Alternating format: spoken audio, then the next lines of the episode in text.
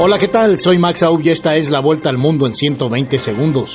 La inundación provocada por la destrucción de la represa de Kajovka se extiende por más de 600 kilómetros cuadrados a ambas orillas del río Dnieper en Ucrania mientras el presidente ucraniano Volodymyr Zelensky viajó hoy a la zona para evaluar los daños y coordinar labores de socorro.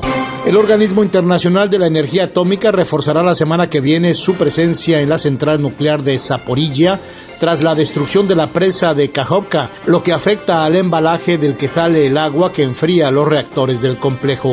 El Papa Francisco fue operado sin contratiempos para retirarle tejido de cicatrices anteriores y repararle una hernia abdominal.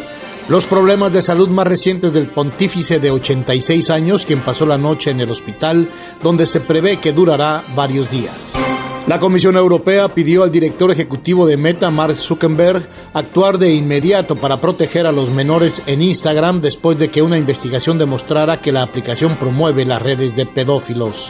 Varias personas resultaron heridas, entre ellas cuatro niños, por un ataque con arma blanca en un parque en la ciudad francesa de Annecy, el autor del ataque, un hombre originario de Siria, fue detenido y por ahora se desconocen los motivos de su acción.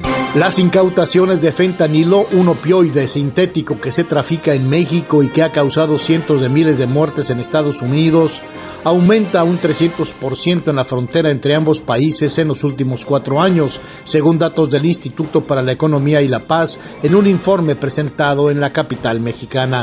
Venezuela y la Organización de las Naciones Unidas para la Alimentación y la Agricultura suscribieron un acuerdo de cooperación con miras a atender los problemas de seguridad alimentaria y nutricional en el país, azotado por una severa crisis social y económica. Esta fue la vuelta al mundo en 120 segundos.